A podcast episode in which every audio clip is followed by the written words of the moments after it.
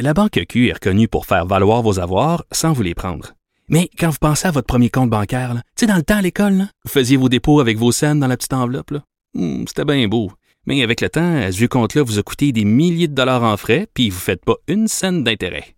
Avec la Banque Q, vous obtenez des intérêts élevés et aucun frais sur vos services bancaires courants. Autrement dit, ça fait pas mal plus de scènes dans votre enveloppe, ça. Banque Q. Faites valoir vos avoirs. Visitez banqueq.ca pour en savoir plus.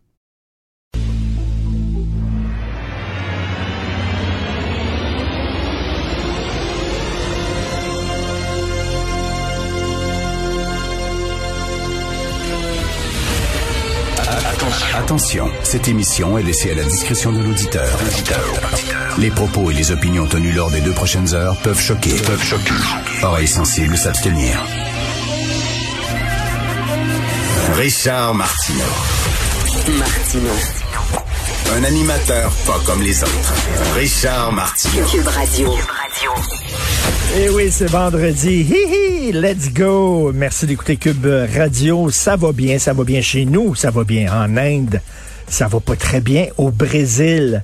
Ça va pas très bien malheureusement, mais chez nous, ça va très bien. Alors, à partir d'aujourd'hui, euh, les gens de 50 ans et plus vont pouvoir se faire vacciner parce qu'on ouvre la vaccination à la population générale et après ça, ça va baisser là, euh, pour l'âge. Donc, euh, j'ai appris même que les gens qui attendent leur deuxième dose pourront peut-être la recevoir avant la date prévue. Moi, je suis censé avoir ma deuxième dose le 14 juillet et euh, je pourrais peut-être l'avoir avant, ce qui est absolument génial. Donc, ça va bien. En plus, euh, il y a un sondage léger qui affirme que 79% des Québécois disent oui au vaccin contre la COVID-19.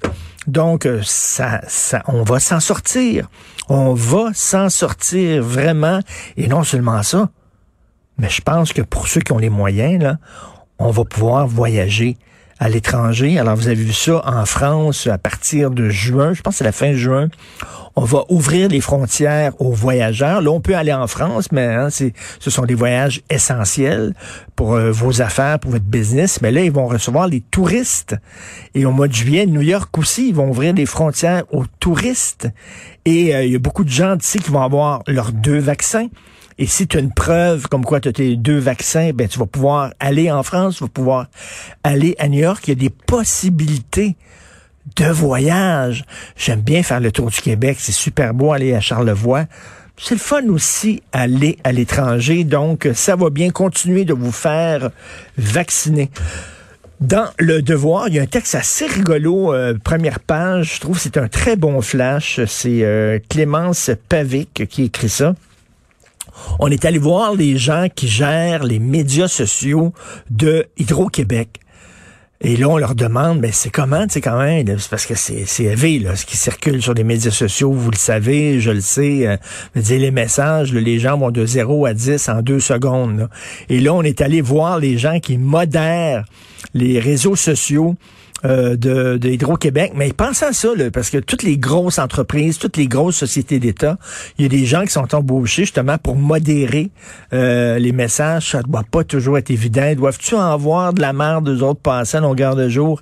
Et là, les trois euh, qui s'occupent des réseaux sociaux d'Hydro-Québec disent il faut faire preuve d'humour. Des fois, il faut être un peu baveux, il faut désamorcer la colère des gens avec de l'humour, de l'ironie, etc., pour les calmer un peu. C'est fou raide. Cette semaine, j'ai vu passer une photo. Puis j'ai trouvé la photo très le fun. Je l'ai mis sur euh, ma page Facebook. Vous savez que je suis un grand fan de cinéma. Et la photo montre Ingmar Bergman en train de jaser avec Charles Bronson. OK, c'est- c'est étonnant, là. Tu peux pas imaginer deux personnes plus dissemblables. Ingmar Bergman, pour ceux qui savent pas, c'est des, des films suédois en noir et blanc sur la mort. OK, tu peux pas avoir plus sérieux, là. Plus, le vraiment, là, tu des grands films d'auteur en suédois. OK, Charles Bronson, qui était un, idole des films d'action américains de- de- de- des années 70, et tu vois les deux ensemble en train de jaser, puis je trouve ça super, cette photo-là. Donc, j'ai mis ça sur ma page Facebook, parce que, bon, les gens qui vont sur ma page Facebook, ils savent que je parle souvent de cinéma et tout ça. Et ça me fait... Puis là, il y a un gars qui a écrit T'es bien niaiseux de mettre ça. T'as rien à dire. Si t'as rien à dire, Martineau, femme ta t'es bien con. J'ai rien que mis une photo de Charles Bronson. Il y avait rien. Il y avait aucun de commentaire. Le gars, il est pogné les nerfs parce qu'après ma photo, j'ai même pas écrit. J'avais le goût de dire, ça va bien? Chez vous? Ta vie va bien? Tes enfants, ta femme, tout se passe bien chez vous?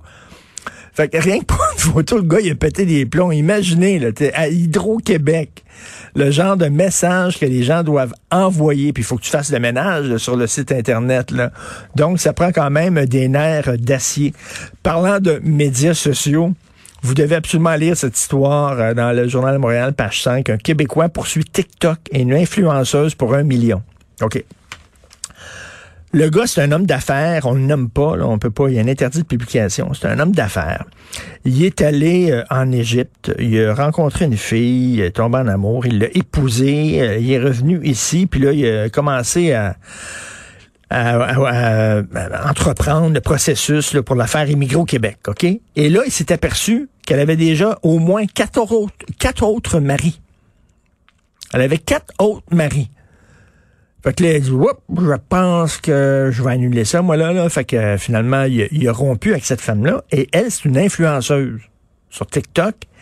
Et là, à, partir, des fils se sont touchés, puis elle partie en fou.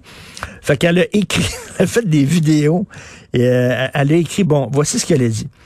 Elle a dit que le bonhomme est un agresseur sexuel de femmes, un escroc, un fraudeur, un falsificateur de documents, un batteur de femmes, qui a eu des relations sexuelles avec sa fille mineure depuis quatre ans, qui est impliqué dans des incendies criminels, que son frère est un toxicomane, que sa sœur est lesbienne et que son père est un homme violent.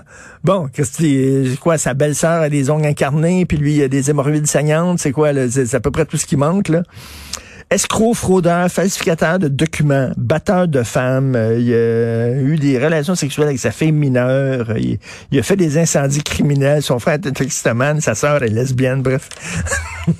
il l'a poursuivi pour un million de dollars. Ça m'étonne parce que les influenceurs, moi je pensais que c'était des gens crédibles, je pensais que c'était des gens, là, tu sais, quand tu regardes un influenceur, je m'excuse, mais tu as la vérité vraie, avec un gros V.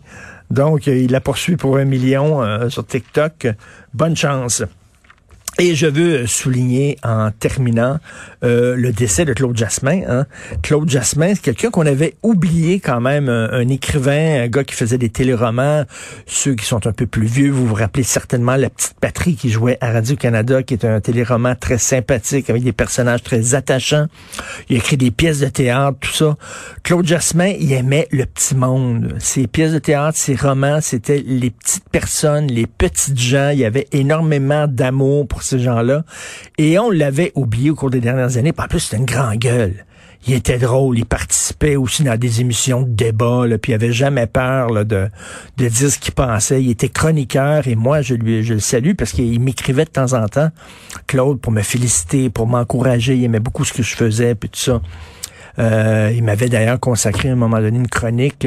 C'est quelqu'un qui était très généreux, gentil et euh, comme je le dis, euh, on l'avait un peu oublié ces dernières années. Il faudrait bien qu'il retrouve sa place dans le panthéon des auteurs qui ont compté. C'est quelqu'un qui, était extrêmement important au Québec, au même titre que, que Michel Tremblay, que Jacques Godbout, etc.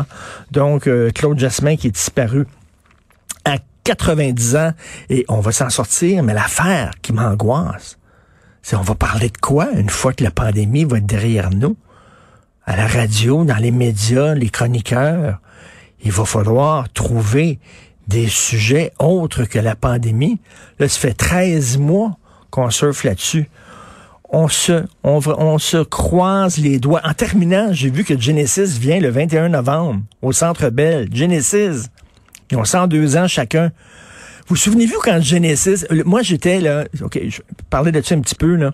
Quand j'étais ado, je tripais bien raide. Puis je tripe encore beaucoup sur le rock prog, le rock progressif.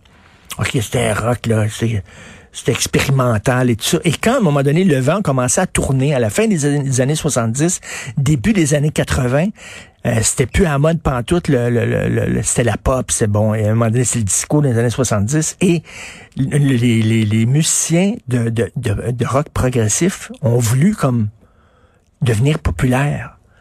Puis là, à un moment donné, Genesis se sont mis à faire des tunes, quasiment des tunes à danser, comme Follow You, Follow Me. Et c'était pour pour nous autres, on, tripait sur Genesis avec Peter Gabriel et tout ça, des grosses tunes de 12 minutes, de 15 minutes, là, avec des accents de Moyen Âge et tout ça. Là, soudainement, il faisait de, il de la petite pop avec des tunes de 3 minutes et demie. On capotait. C'était des traîtres. Je me souviens, Emerson, Lake Palmer, moi, qui étaient mes, mes idoles, j'allais les voir régulièrement. Oh. oh non, ça c'est du mauvais Genesis. Ah, ça, c'est épouvantable, Achille, là. Tu me rentres un, couteau dans le cœur. Quand ils ont commencé à faire des tunes de même, on capotait. Emerson et Palmer avait fait un disque qui s'appelait Love Beach. OK, ils voulaient changer leur style. Et là, tu voyais Keith Emerson, euh, Carl Palmer et euh, Greg Lake sur le bord d'une plage, comme euh, en Jamaïque, avec la, la, la, la chemise toute ouverte jusqu'au nombril avec des petites tounettes là-dessus. On braillait quasiment en écoutant ça, en disant ça n'a pas de bon sens, trahison. Donc, euh, Genesis, il chante des vieilles tunes à l'époque de Gabriel, oui. Mais si c'est pour dire follow you, follow me, as-tu ça, follow you, follow me? Achille, ça, c'est épouvantable. Ça, c'était la plus grande trahison de l'histoire de la musique. Que Genesis se mette à faire des tunes niaiseuses comme ça. Tiens, on se laisse là-dessus.